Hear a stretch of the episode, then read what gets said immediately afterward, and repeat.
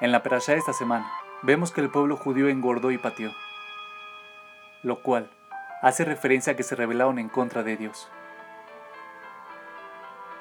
Nos dice Rav Shaul Rosenblatt, parte de la naturaleza humana es que cuando las cosas andan bien, nos olvidamos de Dios. No hay ateos atrapados en una cueva, pero de seguro, hay muchos en los yates de lujo. O para utilizar una metáfora distinta, los mercados económicos que están en baja generalmente son mejores para nosotros en términos espirituales que los mercados que están en alza, ya que el éxito material y la espiritualidad son una combinación sumamente difícil. Y es una lástima que esto sea así, ya que no existe ninguna razón técnica para que no puedan convivir en armonía.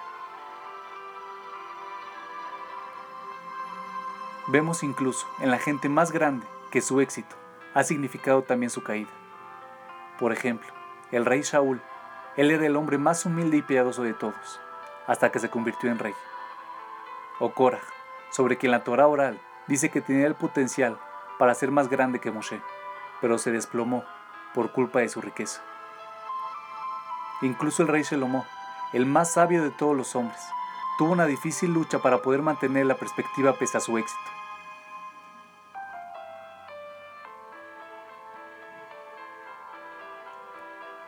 Y mira al pueblo judío a lo largo de la historia. Las épocas en las que hemos florecido espiritualmente han sido épocas de persecución, como los grandes rabinos que había en la época de los romanos y la increíble creatividad que hubo en la judería de la época medieval en Europa del Oeste o durante los pogroms y las expulsiones de Europa del Este. Por otro lado, las épocas de riqueza y éxito para el pueblo judío han sido épocas en las que nos hemos asimilado como por ejemplo en la época dorada de España, en la Europa del oeste del principio del siglo XX e incluso en nuestra generación.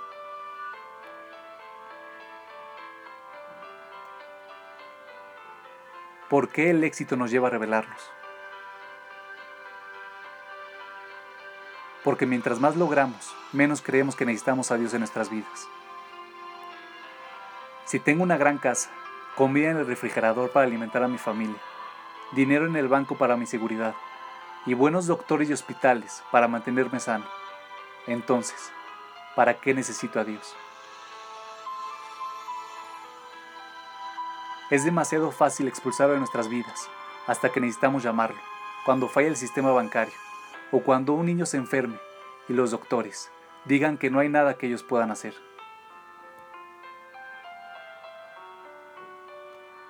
Pero Dios sí quiere ser parte de nuestras vidas, por lo que realmente hay dos caminos posibles.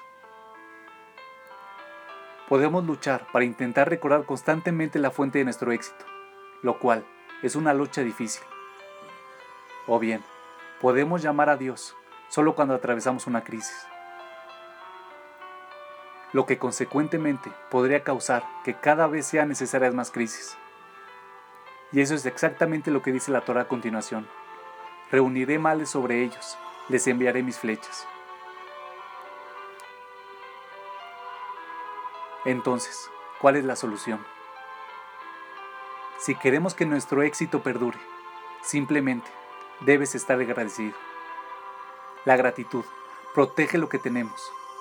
Mientras más lo disfrutamos, más lo apreciamos.